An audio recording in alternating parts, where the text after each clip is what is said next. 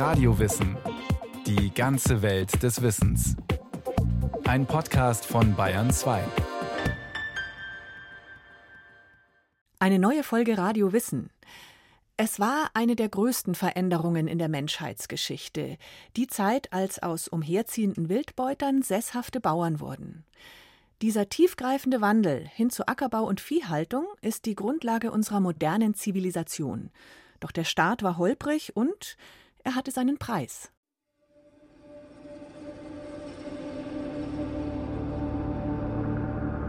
Schier endlos erstreckt sich die Konya-Ebene durch Zentralanatolien, über hunderte Kilometer hinweg.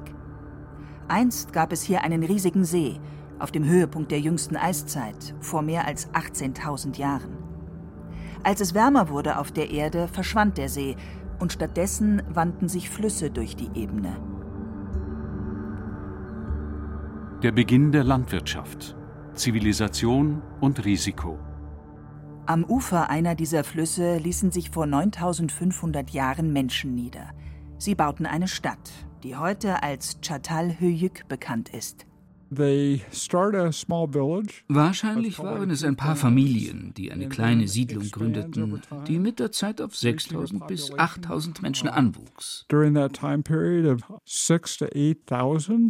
Zu Hochzeiten schmiegten sich 2000 Häuser eng aneinander. Straßen gab es nicht. Die Leute liefen über die Dächer von einem Gebäude zum nächsten, kletterten über Leitern hinab in ihre Häuser, deren Wände bedeckt waren mit Bildern und Skulpturen von Bären, Stieren, Leoparden, Geiern und oft kopflos dargestellten Menschen. So das Wachstum dieser Siedlung, ihre Größe und Bevölkerungsdichte sind wirklich etwas Besonderes für diese Zeit. Ebenso die Dauer ihrer Existenz. Die Menschen gaben sie erst nach vielen hundert Jahren auf. Professor Clark Larson ist Anthropologe. Er forscht an der University of Ohio in Columbus. Also Etwas Besonderes ist auch der gute Erhaltungszustand der Häuser und Artefakte, Kochutensilien, die Überreste ihres Essens, von Feldfrüchten und von domestizierten Schafen und Ziegen. Dazu noch die Überreste vieler wilder Pflanzen und Tierarten. Vor allem haben sie von domestizierten Pflanzen und Tieren gelebt. Was uh, domesticated plants and animals. Die Menschen waren Bauern und Chatal-Höyük war eines der ersten Experimente mit städtischem Leben.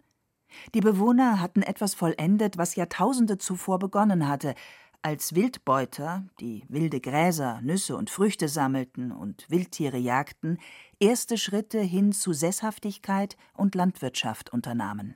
Wobei man natürlich schon sagen muss, dass der Wandel von der mobilen Lebensweise der Wildbeute als der Jäger, Sammler und Fischer hin zu sesshaften Bauern mit Landwirtschaft, die Grundlage dann für spätere Entwicklungen über komplexe Gesellschaften bis hin zu frühen Städten, dass das natürlich schon eine der großen Zäsuren in der Menschheitsgeschichte war. Vergleichbar vielleicht mit der Industrialisierung oder der digitalen Revolution heute. Das Ergebnis dieses Umbruchs war revolutionär. Doch der Umbruch selbst war es nicht. Ein Blick noch weiter zurück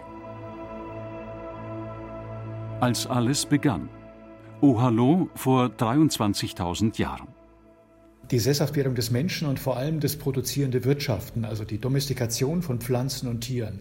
Das war wirklich ein jahrzehntausendelanger Prozess des Beobachtens, des Erfahrungssammelns. Und das ist dieses Wissen im Grunde gewesen, was dann der Sesshaftwerdung und des produzierenden Wirtschaftens vorangeht. Der Prähistoriker Professor Hermann Patzinger Patzinger ist Präsident der Stiftung Preußischer Kulturbesitz. Die für die Menschheit so entscheidende Entwicklung ist wohl anders abgelaufen als lange vermutet. So dachte man im frühen 20. Jahrhundert, alles habe mit der Domestikation von Pflanzen und Tieren begonnen. Doch Forschungen zeigen, dass Menschen sesshaft wurden, bevor sie gelernt hatten, Getreide anzupflanzen oder Schafe zu züchten. Eine sehr frühe Siedlung ist Ohalo II, eine Fundstelle in Israel am See Genezareth. Sechs ovale Hütten, die ganzjährig bewohnt waren. Das Alter der Siedlung mehr als 20.000 Jahre. Da sei noch nichts mit Ackerbau oder Viehzucht, erklärt der Archäobotaniker Dr. Reinder Neef. Er forscht am Deutschen Archäologischen Institut. Die Hütten, die die Menschen von Ohalo errichteten, waren einfach und bestanden aus Zweigen und Ästen. Was man in diese Hütten auch gefunden hat, weil das waren noch Jäger und Sammler, dass die unwahrscheinlich viele Pflanzen gesammelt haben. Ein richtig reiches Spektrum, was, was man auch nie gedacht hat. Aber alle möglichen Gräser, auch einige Gräser, die später domestiziert wurden, so, die haben sie alle schon gesammelt und teilweise schon, dass man fast schon kann sagen, Vorräte angelegt, aber waren noch nicht so ganz große. Ohalo war ein perfekter Ort, um sich niederzulassen. Die Landschaft bot alles, was die Bewohner brauchten. Sie mussten nicht umherziehen. Das ist dann so ein Anfang, wo die Leute schon ihre Umgebung komplett ausgebeutet haben, auch mit Wildtieren und so weiter, Wildpflanzen. Erste Experimente mit Ackerbau und Viehzucht. Göbekli Tepe vor 11.000 Jahren. Rund 800 Kilometer nördlich von Ohalo II und 800 Kilometer östlich von Çatalhöyük liegt Göbekli Tepe. Ein Hügel in einer kargen Landschaft der heutigen Türkei. Doch dieser Hügel birgt eine Sensation. Als die jüngste Eiszeit zu Ende ging, errichteten Menschen dort ein monumentales Heiligtum. Tonnenschwere T-förmige Kalksteinpfeiler – in Kreisen angeordnet, reich verziert mit fein aus dem Stein herausgearbeiteten Skorpionen, Schlangen, Spinnen, Füchsen, Löwen, Auerochsen, Bären, Geiern. Allein schon diese schiere Größe, fünfeinhalb Meter, dieser T-Pfeiler, die ja wirklich, wenn man direkt daneben steht, beeindruckend auf einen herabschauen. Zehntausend Jahre nach Ohalo fertigten Menschen diese Pfeiler in einem Kalksteinbruch unterhalb von Göbekli Tepe an, erzählt der Archäologe Dr. Jens Nottroff. Er forscht am Deutschen Archäologischen Institut und gräbt seit Jahren in Göbekli Tepe. Nach Ausweis der materiellen Kultur, die wir vor Ort gefunden haben, die Pfeilspitzen, andere Werkzeuge und Geräte, können wir tatsächlich von Jäger- und Sammlergemeinschaften reden, also kleineren Gruppen, die die Landschaft durchstreift haben. Göbekli Tepe in Südostanatolien, dort sind Wildbeutergemeinschaften zusammengekommen, offenbar aus einem größeren Einzugsgebiet und haben rituelle Feste gefeiert. Und sowas gab es vorher nicht und in diesem wirklich riesigen Ausmaß danach eigentlich auch nicht mehr. Denn um diese Monolithe aus dem Stein zu hauen, sie zu verzieren und aufzurichten, mussten hunderte Menschen zusammenarbeiten. Sie schlugen die Stelen mit Faustmeißeln heraus, beförderten sie wahrscheinlich mit reiner Muskelkraft zum Heiligtum hinauf. Dann brachten Künstler die Verzierungen an. Göbekli Tepe zeugt erstmals von einem über die Gruppe hinausgehenden Gemeinschaftsgefühl, davon, dass die Menschheit bereit war für etwas ganz Neues. Hermann Parzinger. Also dieser Umbruch vom Wildbeutertum, das das menschliche Zusammenleben und Wirtschaften ja über Hunderttausende oder Millionen von Jahren geprägt hat, zum sesshaften Leben und zur Landwirtschaft, das muss für die Menschen in ihrer Beziehung zur Umwelt und zur Natur ein fundamentaler Wandel gewesen sein wenn wir uns überlegen, dass da ja mehrere Gruppen zusammengekommen sind, die versorgt werden mussten in dieser Zeit, dieser Feste, Rituale und auch Bautätigkeit vor Ort, dann wird das sicherlich über kurz oder lang doch einen gewissen Druck ausgeübt haben auf eine Wirtschaftsweise, die allein auf Jagen und Sammeln angewiesen ist. Wer sozusagen auf dem Bau arbeitete, konnte nicht auf die Jagd gehen und musste mitversorgt werden.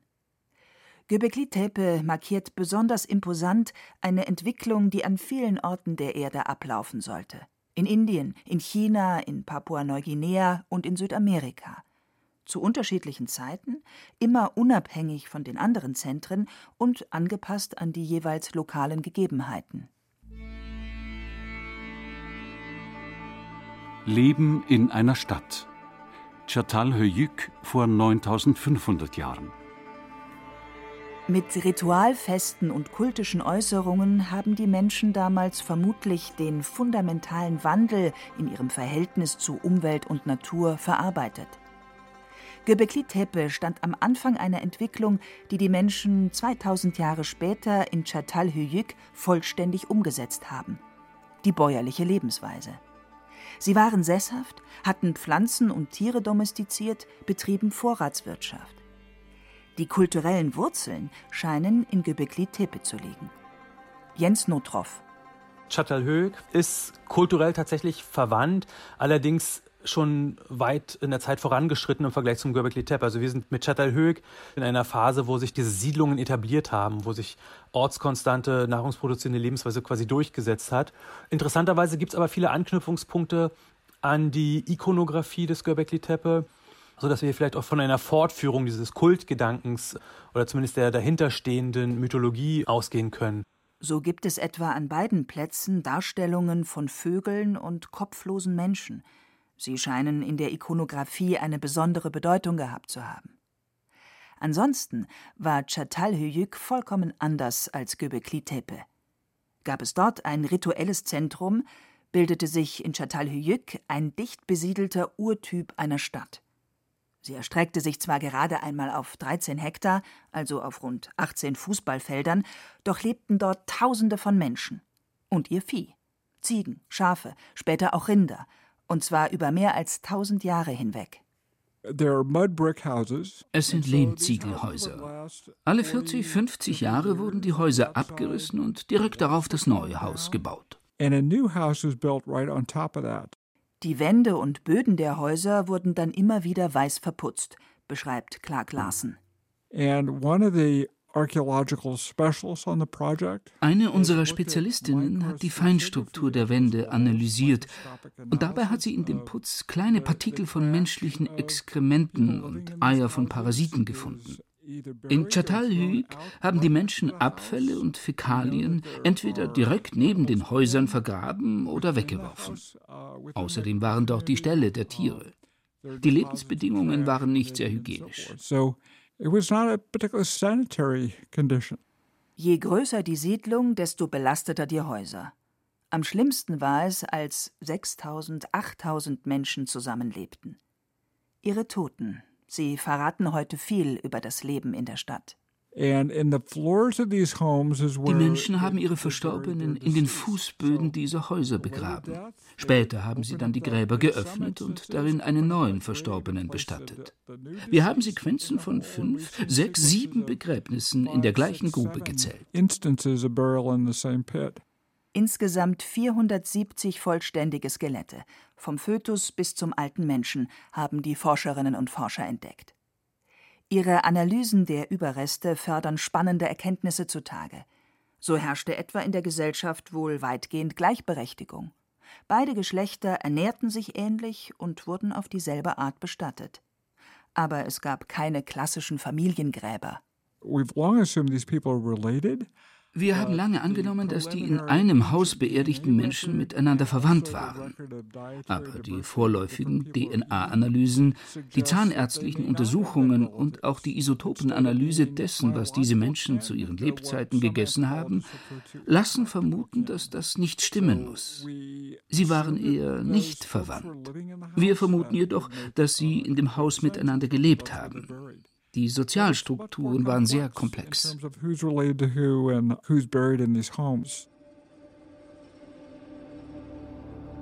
An den Skeletten lässt sich auch der Preis ablesen, den die neue agrarische Lebensweise forderte. Einerseits standen nun mehr Nahrungsmittel zur Verfügung. Die Menschen konnten Vorräte anlegen, so dass die Bevölkerung wuchs. Das war wichtig, da man mehr Arbeitskräfte brauchte für die extrem mühselige Landwirtschaft. Das war schwere Arbeit, das ist ganz klar.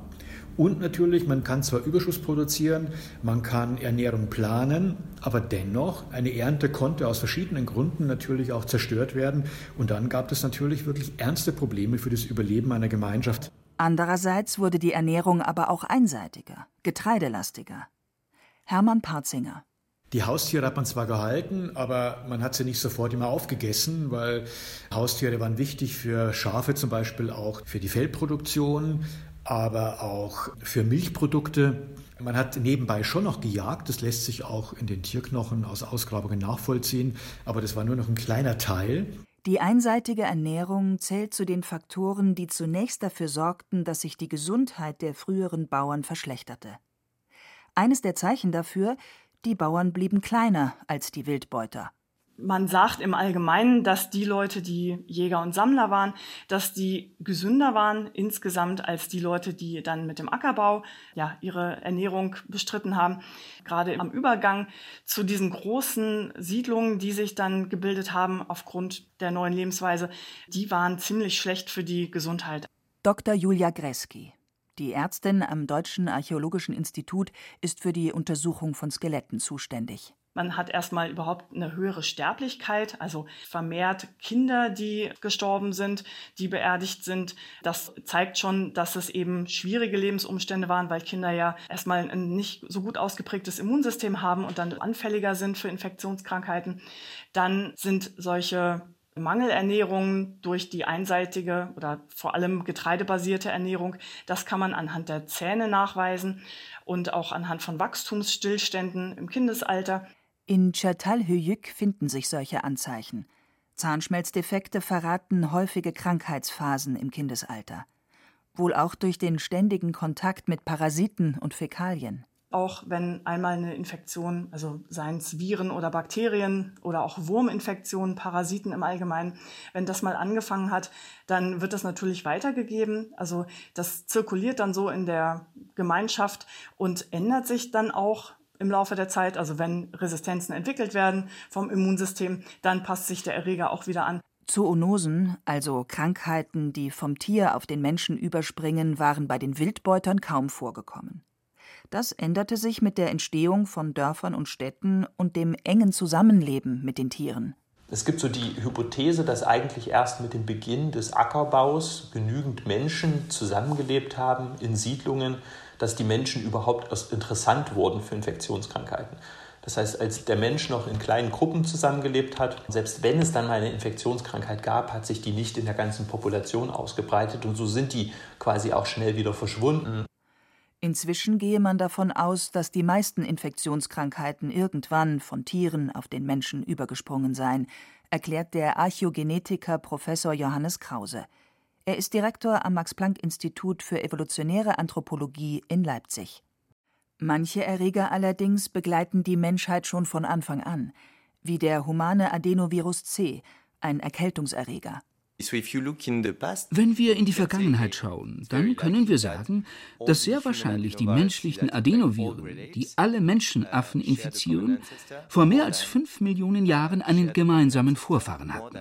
Und dadurch wissen wir, dass wir einen gemeinsamen Vorfahren hatten. Sebastian Calvignac-Spencer ist Virologe. Am Robert-Koch-Institut in Berlin beschäftigt er sich unter anderem mit der Evolution von Krankheitserregern. Hier ein anderes Virus, das Zytomegalie-Virus, ein Herpesvirus. Hier sprechen wir von etwa 40 Millionen Jahren, in denen sich das Virus weitgehend mit den Primaten entwickelt hat.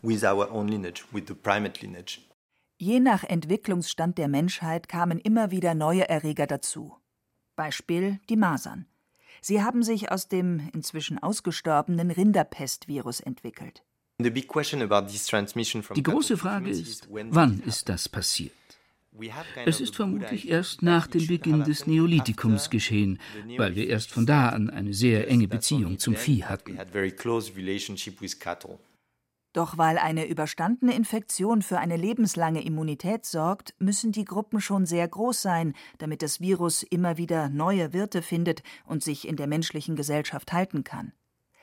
Das war wohl erst der Fall, als die Städte wuchsen und mindestens 250.000 oder 500.000 Einwohner hatten. Der wahrscheinlichste Zeitpunkt dafür ist das vierte vorchristliche Jahrhundert. Da gab es große Städte und die Masern konnten sich halten.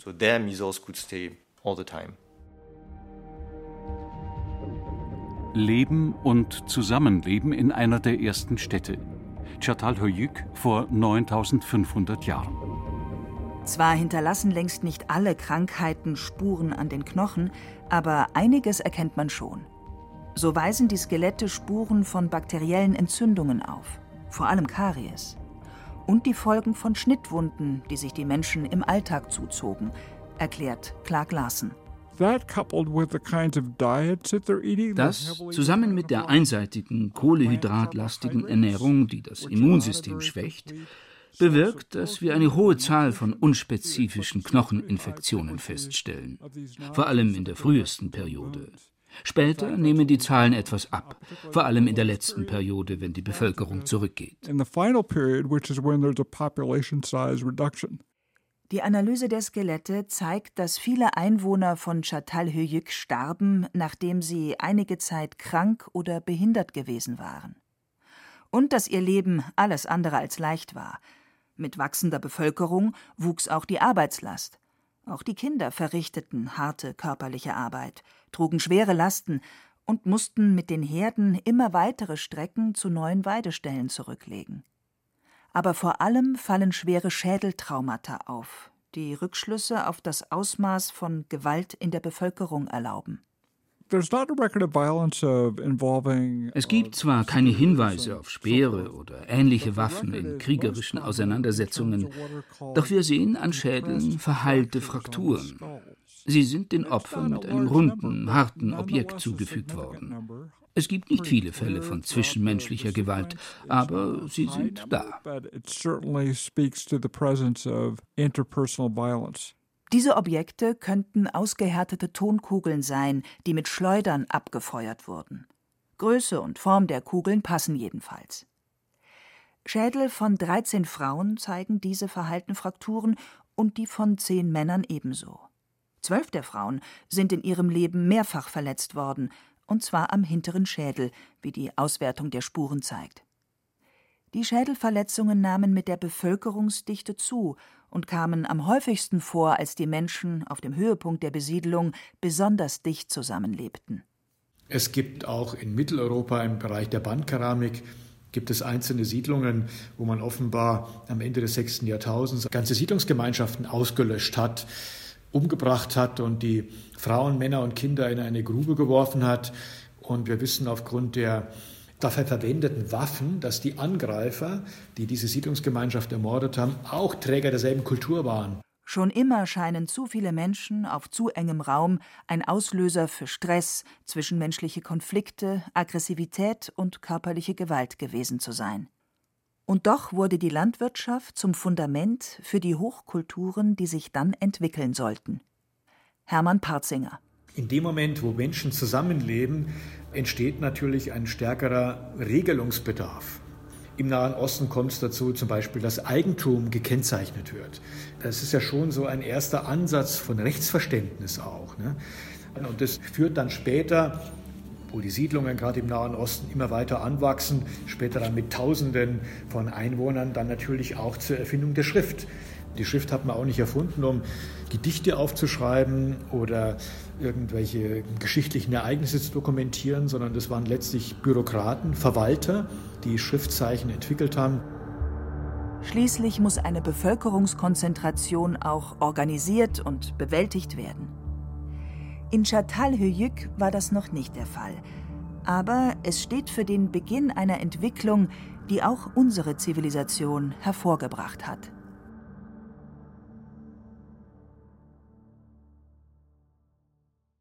Das war Radio Wissen, ein Podcast von Bayern 2. Autorin dieser Folge Dagmar Röhrlich. Regie führte Frank Halbach. Es sprachen Hemmer Michel, Peter Weiß und Martin Vogt. Technik Wolfgang Lösch und Regina Stärke. Redaktion Nicole Ruchlack. Wenn Sie keine Folge mehr verpassen wollen, abonnieren Sie Radio Wissen unter bayern2.de slash podcast und überall, wo es Podcasts gibt.